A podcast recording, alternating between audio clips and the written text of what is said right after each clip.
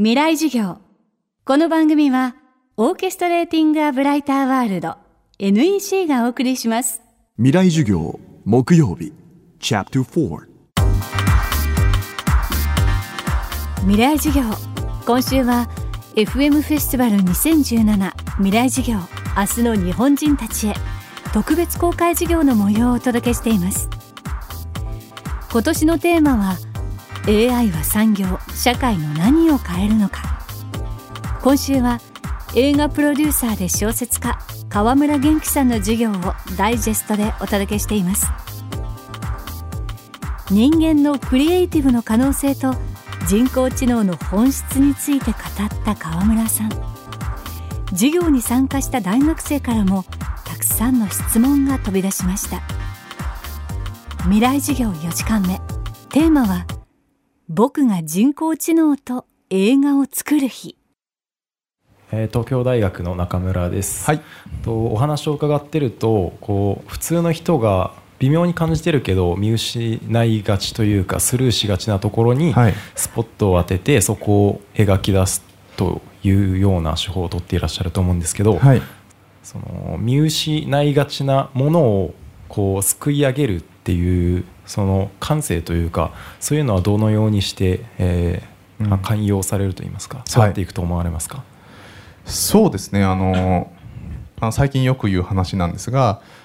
なんか変だなって思うことってみんな結構気づいてるんですよね実は。あの僕の住んでる駅の駅前には郵便ポストがあるんですよ。でその郵便ポストの上にあの熊のぬいぐるみが置かれてたんですねある日。ポンって。で何これと思ってその駅通過して次の日もあってまたその次の日もあってこれ誰か何にも言わないのかなと思ってたんですけどで3日目にもうふと気づいたんですよね。この熊のぬいぐるみここの駅使う何千人何万人人みんな気づいてるなって思ったんですよね。みんなあの熊のぬいぐるみのこと気になってんのにみんな僕と同じように何も言わずに駅を通過してるからあ僕の仕事っていうのは多分その熊のぬいぐるみを捕まえてこれ誰のですかって叫ぶのが僕の仕事なんだなってその時に気づいたんですね。だから別に僕の仕事っていうのは超能力みたいにこう物語を空中から捕まえてくることじゃなくてもうみんなが気になってるのになぜか表現されてないこと言われてないことを文章にしたりとか映画にしたりする時に急に「あもうそれもずっともう俺も気になってたんだよ」とか「あ誰か何か言ってくんないかなと思ってたんですよ」って急にみんなが言い出すっていうのが、まあ、ある種ヒットする瞬間なのかなと。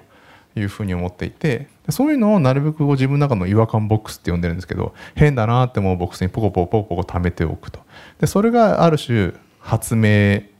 で掛け合わさって物語になる瞬間を待つというのがまあ僕の日常の過ごし方ですね。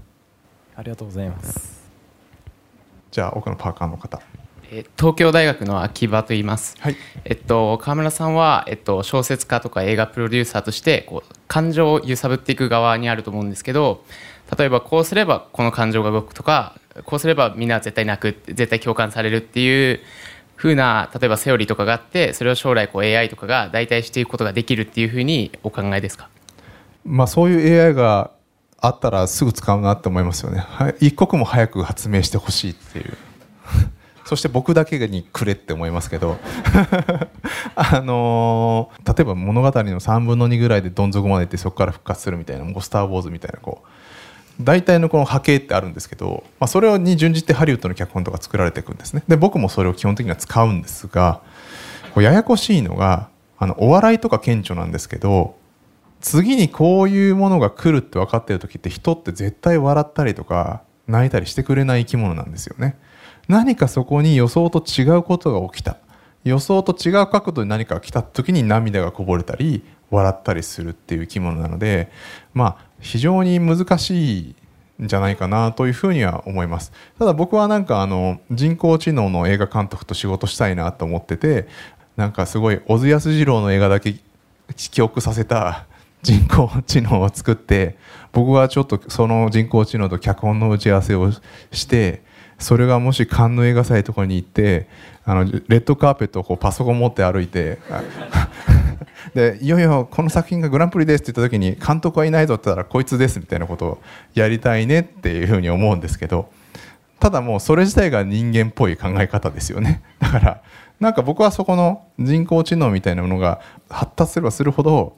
そのじゃあ人間のややこしさみたいなものがクリアに見えてくる気がして最終的には人間を幸せにするってところにみんな行くんですよねゴールが。そのテクノロジーの人も医療の人もまあみんな何をしたら人間が幸せになるのかってところに行き着く。だから人工知能を作ってる人たちも人間をなるべくより幸せにしたいって思って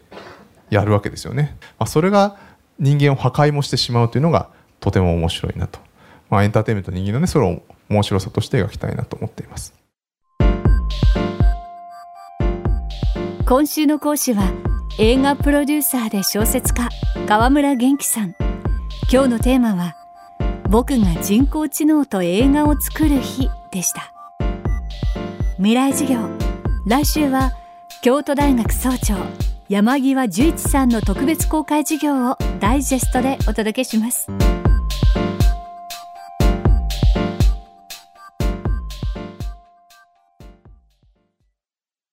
未来授業